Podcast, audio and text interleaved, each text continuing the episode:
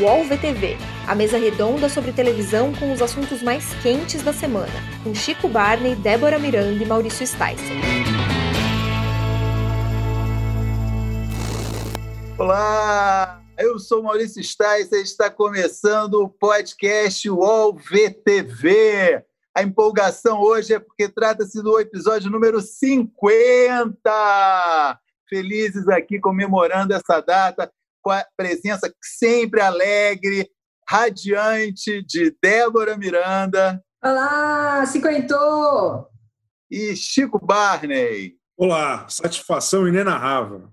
Com efeitos especiais de luz, efeitos especiais de som, efeitos gráficos mais do que especiais, como vocês podem ver, tudo no capricho para comemorar essa data. A gente estreou no dia 16 de outubro de 2019 falando mal, como é nossa tradição, de A Dona do Pedaço, que estava bombando no Ibope, e na época, é, com a presença é, do Chico, do Chico e do Flávio Rico, Débora nos bastidores, junto com a Juliana Carpanês, que depois foi incorporada ao time também de apresentadores, e o Flávio é, nos deixou, nos trocou, né? nos deixou meio mórbido, nos trocou há pouco tempo, agora somos apenas um trio, mas é, com muita saudade, muita alegria e divido aqui com vocês esse momento, 50 episódios de podcast UOL VTV. Qual é a como diria um repórter esportivo, Débora, qual é o sentimento de estar festejando 50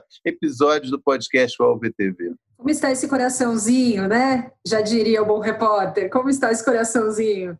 Ah, feliz, né? Acho que a gente começou, arredondou muita coisa, foi testando formatos, aos poucos conquistando ouvintes, né? Depois passamos, lembrando que a gente começou só em áudio, né? Depois passamos para o vídeo também, conquistando inclusive telespectadores, se é assim que podemos dizer. Então, enfim, muito feliz. Acho que foi uma temporada ali bastante bem sucedida. E espero que as pessoas estejam tão felizes quanto a gente, né? Chegando no, no episódio 50. Não sei falar isso em original. Como é, gente? No quinquagésimo? Cinquentésimo. Cinquentésimo. Chico, passa um filme na sua cabeça nesse momento, para usar mais um jargão do jornalismo esportivo. passa um filme na sua cabeça nesse momento, 50 episódios do podcast UOL VTV. Passa, Maurício. Eu, eu para mim, a sensação é de estar fazendo história. Quantidade de gente que nos acompanha. A nossa audiência qualificadíssima, né? A gente sabe que o, o que comentamos aqui é, é, assunto nos corredores das principais emissoras do Brasil e da América Latina. Então a gente sempre aí está com esse feedback muito bacana da turma que nos, que nos ouve e nos assiste. Acho que tem uma outra mudança muito interessante que aconteceu ao longo desse ano, que a gente gravava na Faria Lima toda terça-feira, né, nesse horário. E aí, por conta da pandemia, estamos desde março remotos, né, sem nos encontrarmos. Eu, eu agora não estou mais passando na banquinha ali da Faria Lima. Eu adorava passar ali depois, melhor banca do Brasil. Então, é, é uma experiência aqui realmente maravilhosa. Estar aqui ao lado de vocês é, é, é, é um prestígio. Eu, eu, fico muito feliz com, com nossa história de 50 episódios. E seguimos e, fazendo é, amigos, né? E seguimos é, fazendo amigos, isso é o mais importante. o, a, gente, a gente tem aqui um, um, um, um áudio do Flávio Rico comentando esses 50 episódios. Só a Débora que já ouviu, eu e Chico, a gente ainda não, não, não sabe o que vem por aí, parece que é uma bomba. E vamos ouvir o que, que o Flávio Rico tem a dizer sobre esses 50 episódios do podcast UOL VTV pensavam que eu ia faltar, né? Faço questão de estar aqui, cumprimentar vocês, Chico, Maurício, Débora, a turma toda, pelo sucesso do UOL VTV. O AlvTV se tornou um produto indispensável na vida de todo mundo que mexe com televisão, que gosta de televisão. Eu, por exemplo, estou sempre ligado em vocês, acompanhando vocês e torcendo pelo sucesso de vocês. Que venham outros 50, mais 50 multiplica por 50, tá bom? E um beijo, um abraço para todo mundo. Tô sempre aqui. Conta comigo. Mestre Flávio, muito legal. Obrigado pelas palavras. Muito legal mesmo. Maravilhoso. Bom, e como hoje é um programa é, comemorativo, eu queria dizer duas coisas. Primeiro, que a gente vai estrear é, três novas sessões hoje ao longo desse programa. Fiquem, fiquem ligados. E também eu acho numa, numa homenagem mais do que justa a quem mais estimula a gente, que são os nossos ouvintes, a pauta hoje do programa vai ser exclusivamente feita para as perguntas que a gente recebeu essa semana via Instagram e via Twitter do Splash. Tá? É, alguns temas é, sobressaíram, né? É, vou começar com um dos temas que vieram mais perguntas, que foram é, questões relativas à Fazenda e ao BBB, porque foi uma semana também que o BBB ressurgiu para é, anunciar já como vai ser a edição de é, edição 21, que começa só em janeiro do ano que vem. Então, começaria aqui com uma pergunta interessante do Gui Fawkes. É, nos dá os parabéns pelos 50 episódios e pergunta: por que a Record não aposta em colocar a Fazenda em confronto direto com a novela da Globo, que já está mal das pernas? Acho que teria grandes chances de, mesmo manter em segundo lugar, tirar muitos pontos da Globo. Interessante. Não é exagero dizer que a novela está mal das pernas, força do querer, mas de fato ela está com uma audiência inferior à fina estampa, né? mas ainda assim está ali na casa, perto, mordendo ali os 30 pontos de audiência. Mas seria uma coisa bem interessante, né, Chico? Pô, seria maravilhoso, principalmente se isso significasse que a gente não ia mais precisar ficar assistindo Jesus antes de começar o, o, o programa. É, pô, bota ali logo depois do Jornal Nacional, já alinha tudo, a gente faz a, a transição de canal. Acho que a Record poderia ter testado isso, pelo menos, sabe? Faz um episódio especial. Bota uma sexta-feira lá, o programa mais longo começando às nove e meia. Eu, eu sinto falta. Esses canais que não têm. É, né, a Record tem uma grade com possibilidades maiores né, do que outras. assim. Então, acho que poderia dar uma é, é, dá um recuo de bateria aqui, faz um pouco para lá e testa. Numa dessa, cara. Seria muito interessante mesmo. Boa ideia fazer um teste, né? Até porque, primeiro, novela das nove, agora é, virando, é quase novela das dez. Começa às 9h40, 9h45, vai até às 11 né? a fase, Aí, por causa disso, também, horário eleitoral. Então, a Fazenda também está começando quase 11 vai até meia-noite e meia, o que prejudica o sono dos trabalhadores desse Brasil, que, embora em quarentena, trabalham no dia seguinte, né? Estão vendo as olheiras do Chico aí, vocês conseguem enxergar? Isso é, é excesso. Não, não, não é fácil. Excesso cara. de TV na madrugada. Não Exatamente. é fácil. Eu fico até as duas da manhã escrevendo o que eu vi até a uma da manhã. Na verdade, daí acordo junto com o Galo, porque aqui a gente trabalha aqui neste lar. Então é, é complicado, é complicado. Até um dia, algum dia, acho que alguém tem que fazer um estudo para entender o impacto dessas mudanças de horário da Globo e da Record na vida da sociedade. Porque a novela acabar às 11, o prime time da Globo começar, né, a é. linha de shows às 11, é um negócio muito estranho. A Fazenda terminar 15 para 1 é, é estranho, é muito estranho. É. Está cada vez indo para mais tarde, né? Cada vez mais, assim. Parece que a gente foi. Assim, estou falando muito a longo prazo mesmo, desde que, sei lá, é, há 20 anos para hoje, cada vez mais tarde, cada vez mais tarde, cada vez mais tarde. É, até, inclusive, é uma reclamação até frequente, né, de, de, de torcedores de futebol, é, que os jogos também, né, empurrados para cada vez mais tarde, enfim, tudo isso. Então é, mas eu, eu, fico pensando se não ia dividir muito a audiência, né? Eu acho que o pensamento da Record é que tem muita gente que gosta de assistir a Fazenda e gosta de assistir a novela, né?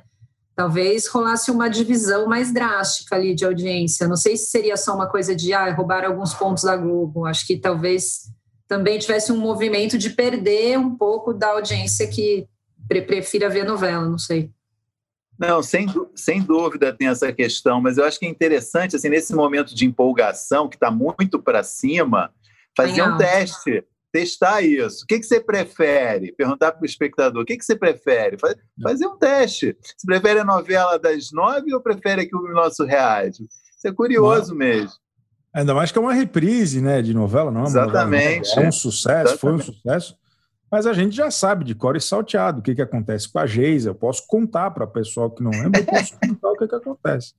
Mas tem uma outra questão que é muito importante, que o horário da novela, historicamente, é, é, é, é esvaziado nas outras emissoras. Né? É. Na Rede TV e na Band, chega a passar a, me a mesma igreja ao mesmo tempo. É um negócio incompreensível para mim. É, é, então, acho que qualquer tipo de movimento para quebrar um pouco essa hegemonia do conteúdo, única coisa que tem exclusiva, inédita, bacana, naquela hora, a novela, acho que a Record podia testar. Eu, eu tô, tô muito a favor dessa ideia aí, vou fingir que foi ideia minha. Tá? Não, mas foi sua, pô. A ideia de testar foi sua, pode ter certeza. Ótimo, obrigado. É, aproveito no embalo, então, o Mário Comunista é o nome dele, tá? Pergunta: é, a notícia de que o BBB 21 vai ser o mais longo da história é um mau sinal? A, o Boninho anunciou que o BBB 21 vai ter 100 dias e de fato vai ser um recorde. Se não me engano, o, o maior o número maior de dias era 94 ou 97. Acho que o BBB 20 já tinha sido mais longo, acho que chegou a 97, que já foi muito, que a média era 94, 93, 90 e já foi anunciado que vai ser 100. Eu, me antecipando a vocês, acho uma ótima notícia. Podia ter BBB o ano inteiro. Eu já sugeri, devia ter tido BBB segundo semestre agora, né? Imagina, na pandemia, ia ser espetacular. Eu acho que vai ser um, é um bom sinal um BBB longo. Maravilhoso. Inclusive, o BBB 20 ainda não acabou. Quem está com acesso aí ao Instagram, quem acessa a home do UOL, sabe que o BBB ainda não acabou. Tá, tá, é confusão atrás de confusão é Boca Rosa, é Marcela, é Manu Gavassi. BBB 20 está longe do fim. Eu acho que tudo vai depender das condições de temperatura, pressão e Covid que a gente vai estar tá do ano que vem, né?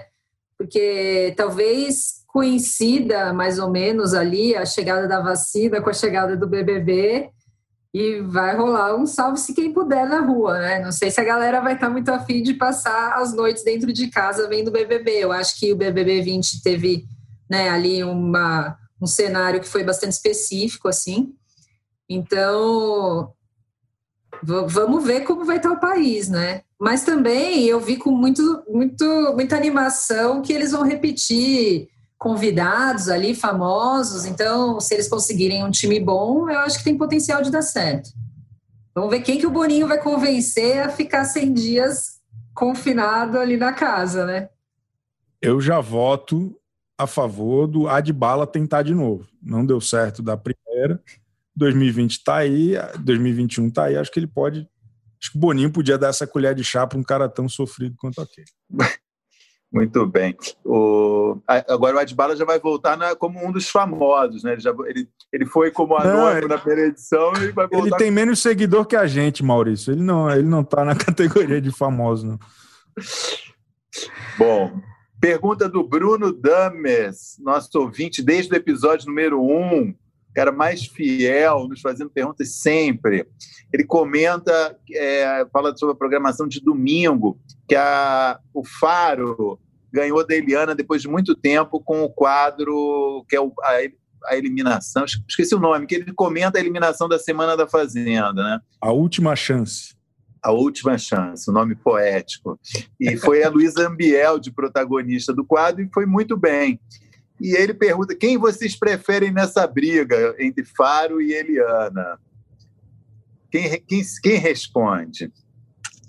Eu sou a favor da briga. É, eu. Eu ia falar eu prefiro, isso.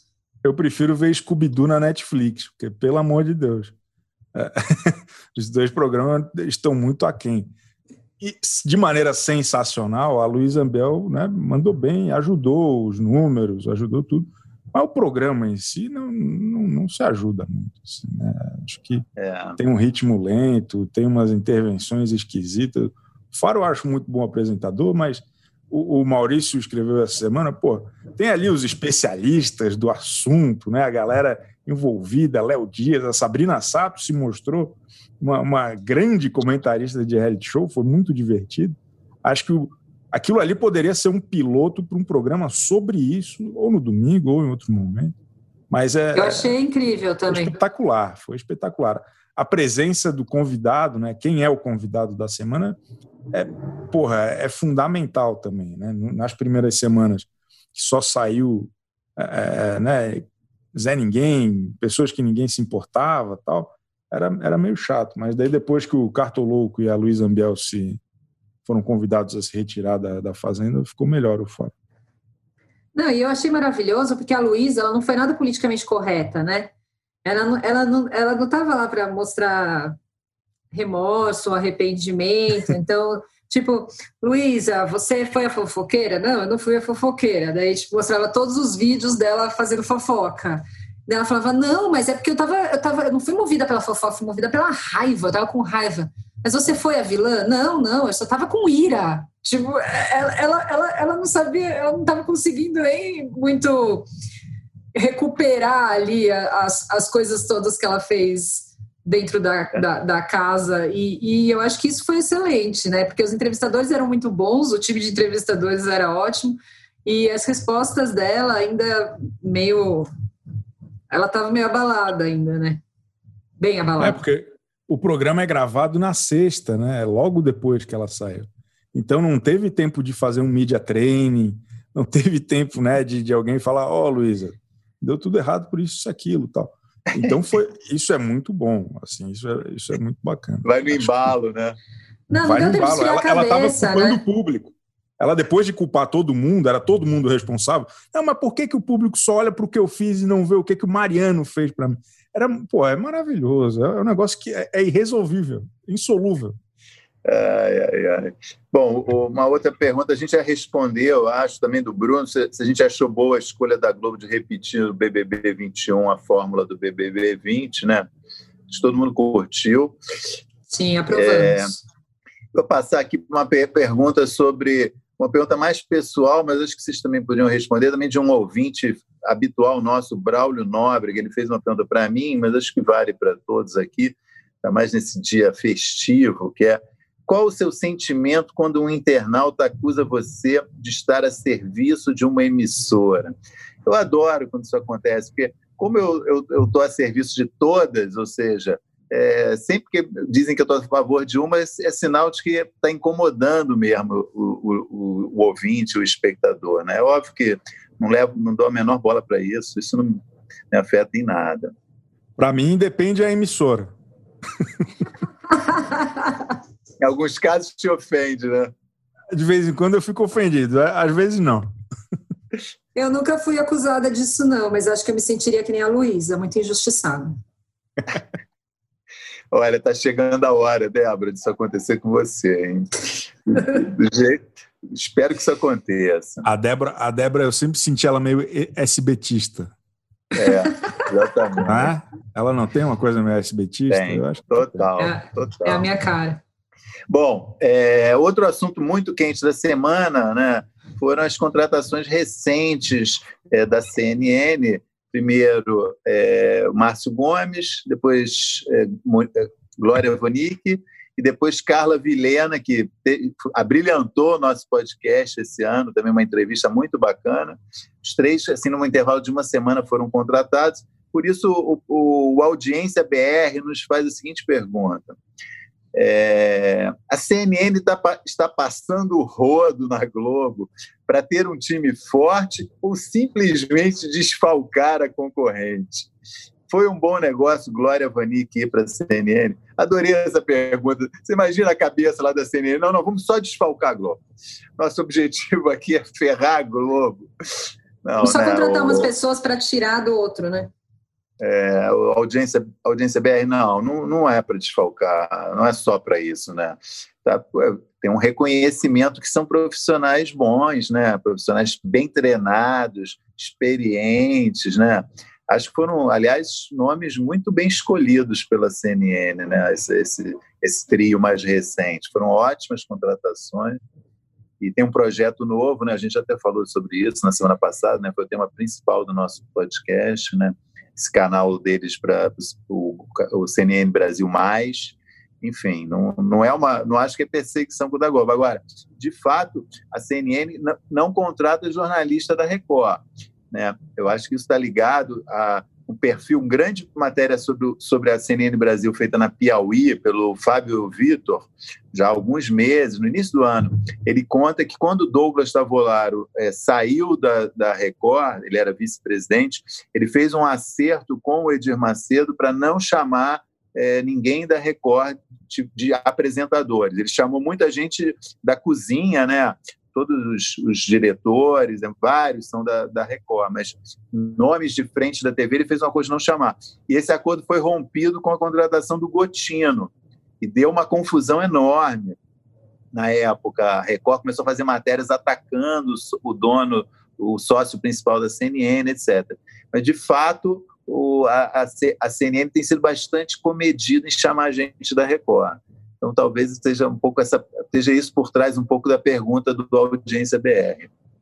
Mas que eu queria ver um jornal da CNN apresentado por um cara chamado Bruno Peruca, isso eu gostaria.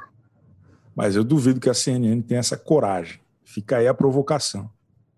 É, uma última pergunta ainda nesse primeiro bloco. Ah, não, e aí eu tenho uma pergunta da Silva, Silva da Costa, como a Globo deve contra-atacar? Acho eu acho que a Globo não, não tem muito o que fazer. vai, não vai contratar ninguém da CNN, com certeza ela não vai fazer isso. Não sei que acho vocês que se houvesse, é, é, assim, eu acho que um canal tão grande como a Globo acaba eventualmente tendo algumas. Como eu vou, vou explicar isso sem parecer. Talentos. É, não, é, tem pessoas que não necessariamente se sentem tão bem aproveitadas, né? Que ah, às sim. vezes têm ambição de fazer outras coisas, de estar em outros espaços, ou enfim.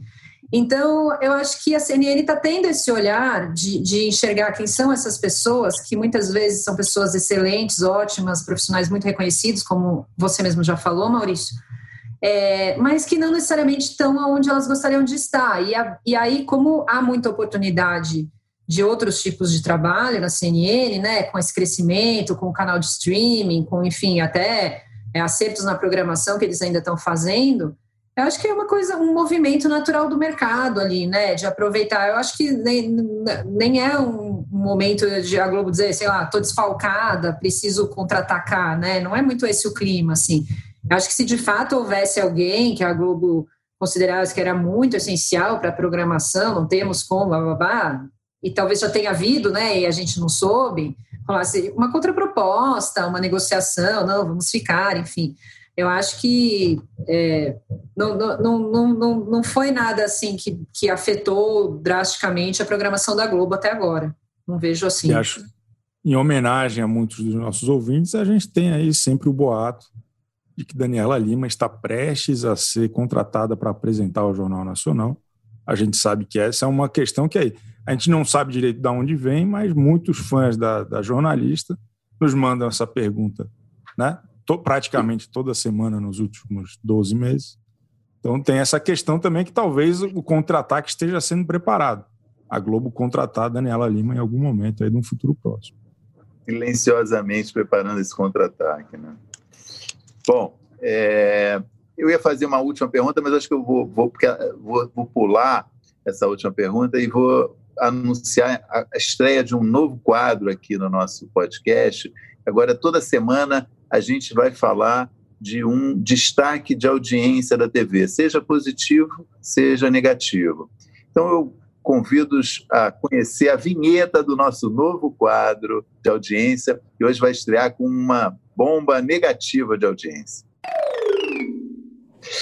O destaque da audiência dessa semana foi a estreia do Arena SBT, programa de esportes da emissora que estreou segunda-feira, bem tarde da noite, e conseguiu uma média arredondada de três pontos de audiência em São Paulo, deixando o SBT bem distante da Globo e da Record no horário. Um número bem ruim para uma estreia, ainda que é, os SBTistas vão, estão dizendo, não, é só o primeiro número, só o primeiro programa, ainda tem muito para melhorar, muito para se acostumar, tudo verdade.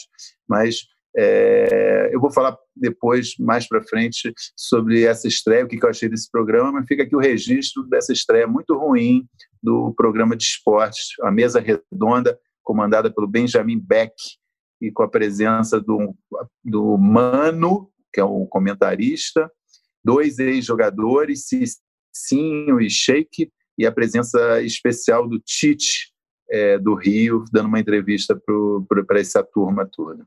Você ia falar, Chico? É mais um indício do que eu venho é, dizendo ah, há alguns meses, que o brasileiro gosta da Globo e não de futebol. É, é só tirar o futebol da Globo que o negócio começa a desmoronar. Eu sei que a Débora vai ficar triste, sei que muita gente vai reclamar, mas, assim, é, os fatos comprovam minha teoria. É muito triste, mas é verdade. Eu queria só fazer uma crítica construtiva, eu vou ignorar, mas eu vou voltar ao assunto que é o programa. eu queria só fazer uma crítica construtiva, que tem algumas mesas redondas de futebol e é, eu, eu assistia bastante o, o Benja e o Mano já. Eles não conseguem organizar a fala. Eles falam todos ao mesmo tempo. É insuportável. Você, você quer ouvir a opinião, você quer ouvir a troca de ideias, você quer ouvir o debate. E eu acho que eles têm muito a acrescentar no debate, enfim, eles fazem isso há muito tempo. Mas eles se atropelam muito, eles falam muito um em cima do outro, o tempo todo é uma confusão, você não consegue ouvir nada. Então, isso me desanima também. Quero deixar essa, essa crítica construtiva. E fora Eu o horário, acho... né? O horário muito é, tarde, muito, muito tarde. tarde. Muito tarde.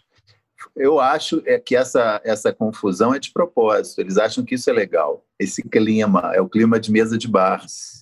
Eu acho que é uma coisa, com todo respeito, é, deixa o programa com mais até o, o Mesa Redonda, de, é, Futebol Debate da, Gazeta, da TV Gazeta, parece mais moderno do que esse Arena SBT. Eu achei. Enfim. Bom, estamos chegando ao final do nosso primeiro bloco. Eu convido o nosso ouvinte, espectador, a assinar o nosso podcast nas suas plataformas preferidas e peço, vamos trocar de canal? Cidadão brasileiro, vem ganhando fama nacional e internacional. Sua personalidade simples conquistou cada canto da internet e até polêmicas envolvendo muita grana. Quem é ele? Como ficou tão conhecido? O que sabemos sobre o meme do vira-lata caramelo? Tem história que não cabe em 30 segundos, mas cabe no Splash, o novo canal de entretenimento do UOL. Fique por dentro do universo pop, das novidades sobre músicas, celebridades, filmes e séries. Vamos falar de coisa boa? Splash! Bom, voltando ao podcast VTV, episódio 50, motivo nosso hoje de comemoração. É, o Pietro Perduca mandou uma pergunta dirigida só para Débora, muito boa, acho que talvez seja curiosidade de outros ouvintes também, vou fazer aqui. Débora, você já pensou em migrar para o UOL Esporte? Vi duas lives suas comentando a rodada do Campeonato Brasileiro. Suas intervenções foram sempre lúcidas, melhor que qualquer marmanjo entendedor do certame. Bora arriscar?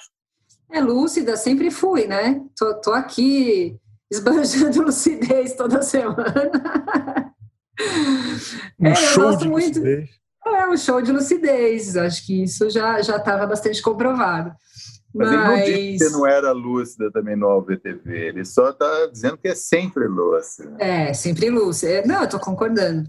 É, enfim, eu gosto muito de esporte, né? Eu sigo muito, todo mundo sabe, Coringão. É, eu tenho uma coluna sobre esporte no UOL, em Universa, né? Que fala sobre esporte com foco sempre em feminina, diversidade, tudo isso. E aí agora fui convidada para participar de algumas lives. Estou aí, né, pronta pra, para opinar. Mas acho que não precisa, né, de uma migração, assim. São assuntos que, que convivem plenamente, harmoniosamente bem, assim. Então, não, não, não, vejo a necessidade de largar um deles, não. Eu continuo acompanhando esporte, acompanhando televisão, a Fazenda, Corinthians e por aí vai. Mãe, tem, tem espaço para tudo. Em breve no Arena SBT. tentando organizar lá. Pondo ordem naquela casa. Aliás, cabia bem ter uma, ter uma mulher ali naquela Faltou. bancada. Faltou. Faltou com certeza. Uma, duas, três, quantas, Verdade. né? O, pergunta do Citrus. Como o domingo assistencialística e trágico da TV aberta pode ser substituído? Olha, é, eu já acho que já foi pior, né? Assim, eu acho hoje em dia, né? Celso Portioli é, é- um programa hoje quase assim um programa infantil, né? Um programa alegre para cima. É, na sequência, a Eliana oscila, às vezes tem realmente os momentos de meio baixo astral, mas também é um programa muito agora está com games, né? Tem, não acho que está assim é, deprê e, e trágico. O Faro a mesma coisa, assim, acho que de um modo geral está evitando isso, que às vezes pesa a mão é tanto o Domingo Espetacular da Record quanto o Fantástico, já no final da noite, que vem com umas matérias às vezes pesadas. Mas normalmente são matérias jornalísticas, né? Também não é uma coisa. é, Eu, eu eu acho que deu uma, deu uma mudada. Essa pergunta se refere talvez a um outro tempo, eu É. acho. Né? A- Acho que os problemas hoje são outros. Porque desde Exato. que o Geraldo Luiz é, é, deixou de fazer aquele sucesso todo, né, todo mundo baixou a bola. O, o Celso voltou com as gincanas do, do Domingo Exato. Legal, a Eliana deu uma mudada, o próprio Faro, que estava pesando a mão muito. Hoje em dia, o programa do Faro é três horas de Fazenda e uma de Canta Comigo. Então, né, as tragédias são outras. Então, acho, acho isso interessante. E, e é fase também, né? A gente vê que é cíclico. O negócio, é- É. daqui a pouco volta. Daqui a pouco encontro outro apresentador, outro, outra história que vai contar é, é, é, essas histórias mais tristes. Mas, por enquanto, acho que está um momento mais alegre, assim, mais, mais entretenimento. Mas sabe, eu, eu, ve- eu acho um grande desafio a programação de domingo. Eu acho talvez é uma- seja um dos maiores desafios da TV, assim, porque é um formato que já está muito esgotado, né? E é como o Chico falou, é cíclico. E ele é cíclico não só para as tragédias, ele é cíclico para tudo, né? Então tem uma fase que é só games, daí isso desde sempre, né? Então aí programas mais apostando em games, daí cansa os games, daí vira uma fase assistencialista. Aí de repente, não, vamos casar com o jornalismo. A gente já teve essa fase também, né, de acompanhar as notícias, de repente ser a- alguma época em que está rolando muita coisa quente, assim, então de abrir espaço para jornalismo. É, daí humor, não sei, são coisas que sempre voltam meio repaginadas ali e já não tem mais o que tirar, né? Eu, eu acho, eu, eu encaro o domingo ainda como um grande desafio na programação, assim, eu acho que para mim não, não tem muita novidade, sempre coisas que são que são recuperadas e ganham uma cara nova ali e entram, enfim. Não, não- não- a- acho bem difícil a programação de domingo, assim, conseguir pensar em novos formatos que são novos de fato, né? E com esses formatos prontos, que hoje dão o tom de praticamente tudo, é, é, as emissoras conseguem vender o espaço, né? Elas conseguem, mesmo com uma audiência menor, elas conseguem ter um programa ali mais saudável do que quando o cara bate, sei lá, 15 pontos no Ibope no domingo à tarde, mas não tem quem anuncie porque está escorrendo sangue ali daquelas histórias. Então, acho que tem esse, esse cálculo também, né? de beleza, não joga a audiência muito lá para cima, mas mantém um, um padrão ali de, da área comercial sustentável, que também é importante. Lembrando que a Record renovou o contrato com o Geraldo Luiz agora recentemente, por mais alguns anos, e certamente ele vai voltar com alguma atração, não sei se domingo, em que, em que momento que teremos a volta do Geraldo Luiz. Mas, de fato, essa tua.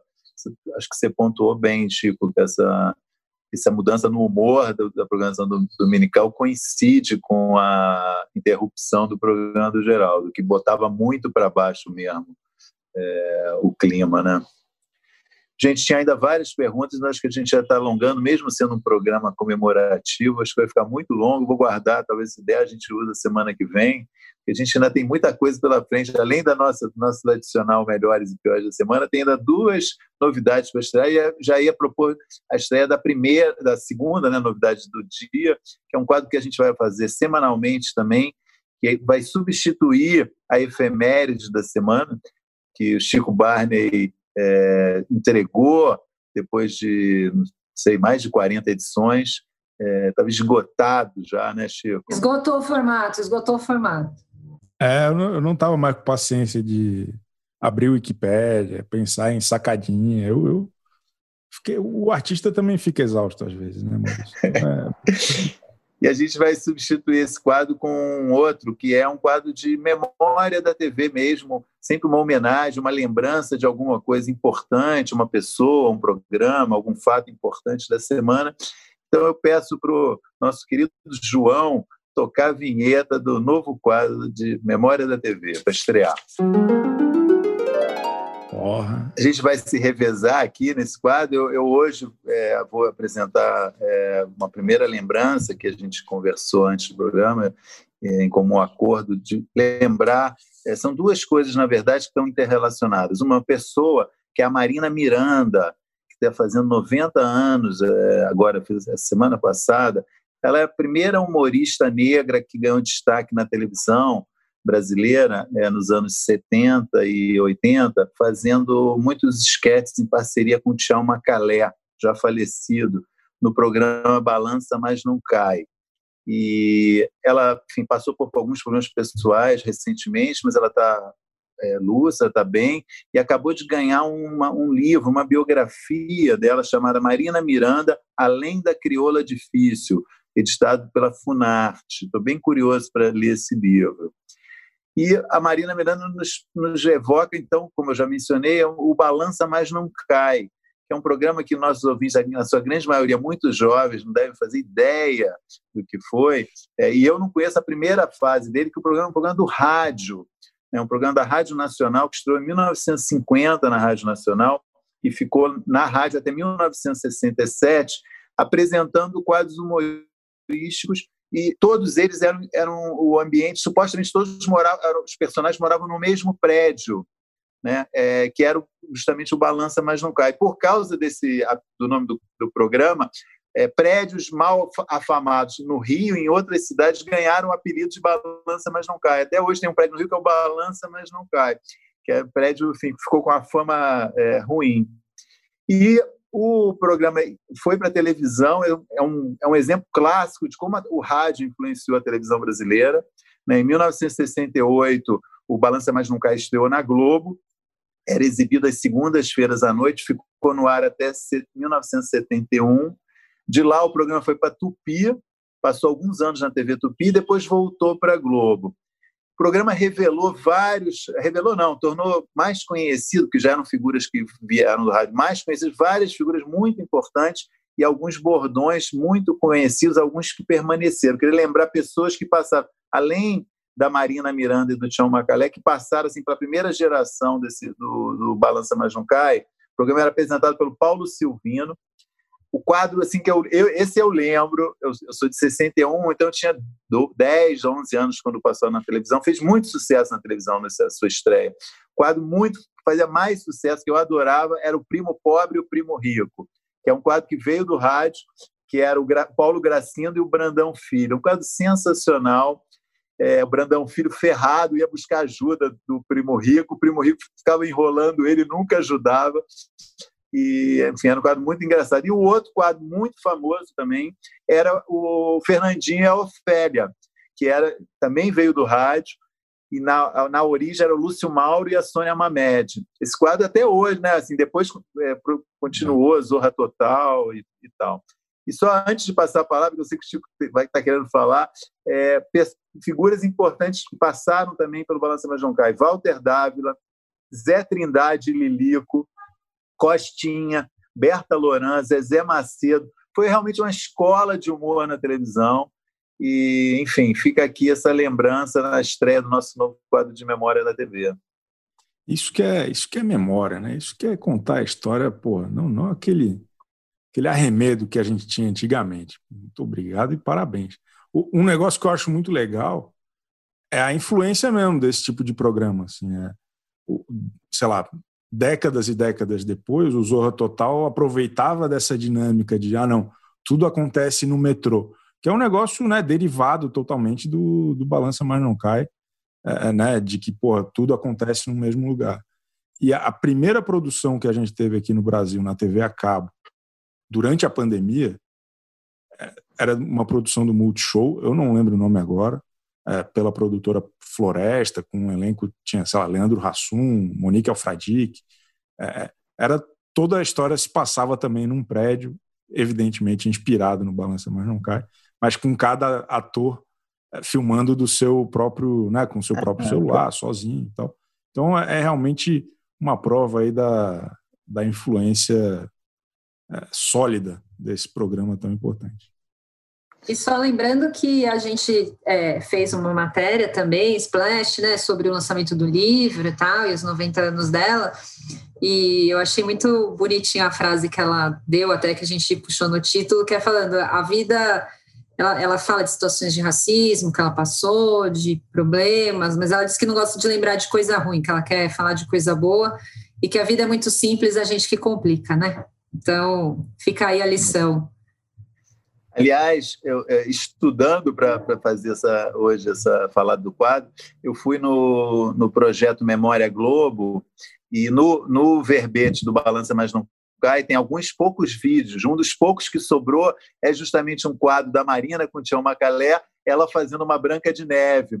Uma coisa bem assim, tipo Trapalhões depois também faria, assim, uma coisa muito muito engraçada, mas pode hoje ser mal vista, assim, mas eu, eu achei muito muito interessante. Tá lá o vídeo, Tião Macalé e Marina Mira, Mira, Marina é, Miranda de Branca de Neve. Vale a pena ver. Bom, vamos então passar para os melhores e piores da semana, começando com os melhores da semana. Débora, o seu destaque. Eu vou destacar o melhor da semana, a, a Luísa Ambiel no Faro. Eu gostei muito, achei que foi entretenimento nível hard ali, gostei, gostei dos entrevistadores, gostei de tudo. Eu vou destacar ela no programa. Chico, qual é o seu destaque? Um assunto que já falamos também, mas é o BBB 21, já confirmado no mesmo formato. Achei uma excelente notícia, porque deu certo e a gente precisa de uma zona de conforto aí para começar o ano novo bem. E, e, gostei também da novidade que vai ter 100 dias. Acho até que espero que seja 100 mais, né? Que a gente possa aí entrar maio, junho, sem pressa. Vamos, vamos indo até a vacina, até se resolver, vamos indo. Eu fiquei muito feliz e espero que o elenco seja tão bem selecionado quanto este ano, que foi um sucesso. Eu vou destacar também a Fazenda, que eu acho que está realmente uma edição. Os caras estão. Vários elementos estão confluindo a favor, né?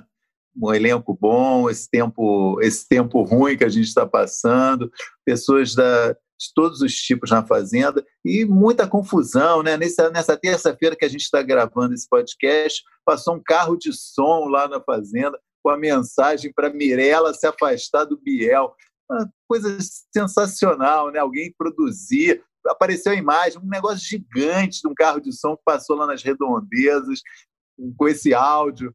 Pô, muito bom, está muito divertido esse programa, gente. Vamos aos piores da semana. Débora, qual que é o seu destaque? Olha, eu quero usar o meu Piores para fazer uma homenagem, mais uma ali, ao nosso amigo Flávio Rico, que não está aqui. É, como ele mandou o áudio para a gente, né? E, enfim, eu sei que também os nossos ouvintes têm muita saudade dele, como a gente também tem. Então, eu vou deixar o meu pior da semana, que o Flávio não está aqui com a gente. Muito bom. Eu sou fofa. Muito bom, muito bom. Chico, o seu destaque. Cara, eu queria falar aqui rapidamente, acho que a gente pode se alongar em outro momento, mas da questão toda do Márcio Smelling, acho que acusações aí gravíssimas que vieram estruturadas na coluna da Mônica Bergamo, né, com a advogada da, das vítimas, de quem está fazendo as denúncias.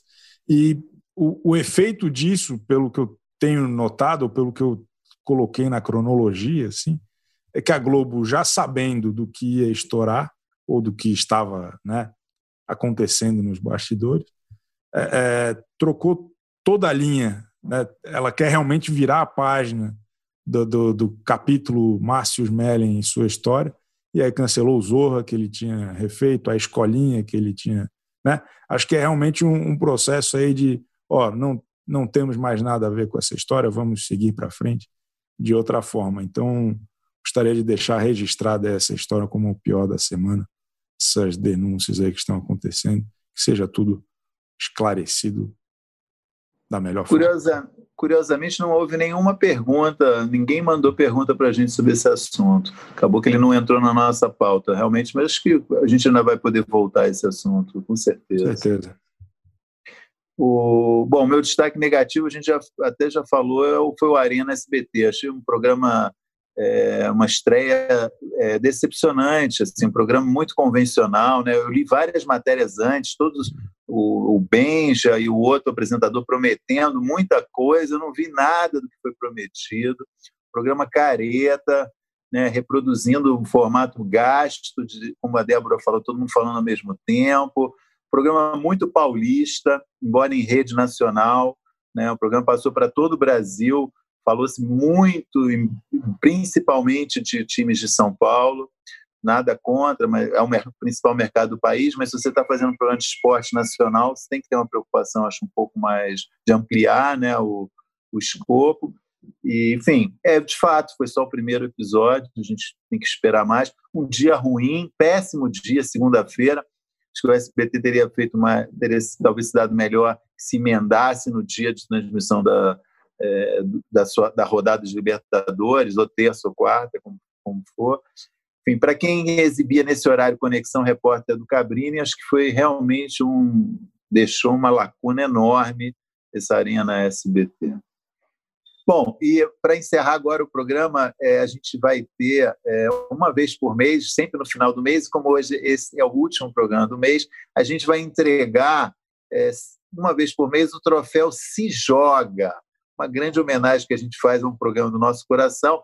Eu convido o Chico Barney a dar mais detalhes sobre esse nosso prêmio e já anunciar o vencedor desse, desse primeiro mês.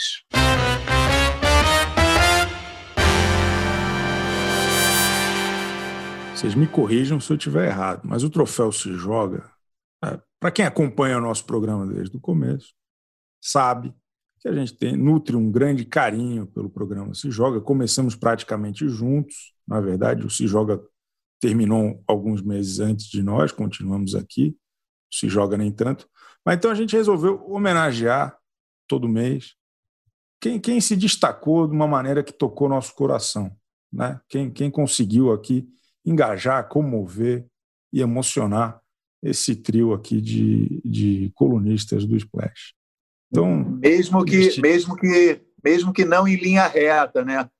Fazendo claro, muitas curvas e. Claro, a, a, gente tem um negócio, né? Muito é, é, o melhores e piores. Ele deixa pouco espaço, né? Para as nuances da vida real. E acho que o troféu se joga vai ser nossa oportunidade também de dar uma sofisticada, de conseguir trazer outros elementos aí que, que fazem o entretenimento nacional. Então, pelo que eu entendi, concordamos todos aqui, que o primeiro troféu se joga vai para Luiz Ambiel, pela passagem absolutamente é, é, histórica na Fazenda, né? Ela realmente ressurgiu de maneira eloquente, assim, foi, foi espetacular conhecer um pouco melhor como pensa, como vive, né? E, e, e de que maneira vacila Luiz Ambiel em 2020. E também acho que o, o grande destaque aí dela no Faro ela não só ressurgiu, como fez ressurgir o programa do Faro, né? mostrando que quem é rainha nunca perde a majestade, continua aí mandando muito bem no domingo à tarde, agora não mais na banheira do Gugu, mas no centro ali do, da, da mesa redonda de A Fazenda do Hora do Faro. Tá certo? Arrasou, muito bem, Chico.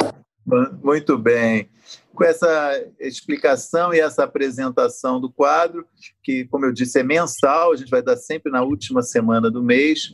E queria agradecer a todo mundo, lembrar que é, estamos sempre abertos a ouvir sugestões, críticas, comentários. Aproveitem que a gente hoje fez várias trouxe coisas novas, nos xinguem, nos é, incentivem e mandem ideias para a gente tornar esse podcast ainda melhor.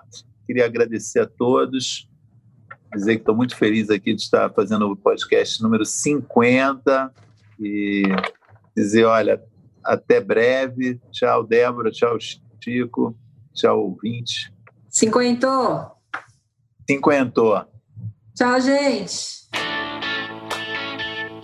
O AlvTV tem apresentação de Chico Barney, Débora Miranda e Maurício Sticer. Edição de áudio de João Pedro Pinheiro. Produção de Laura Capanema e Lígia Nogueira. Coordenação de Débora Miranda e Juliana Carpanês.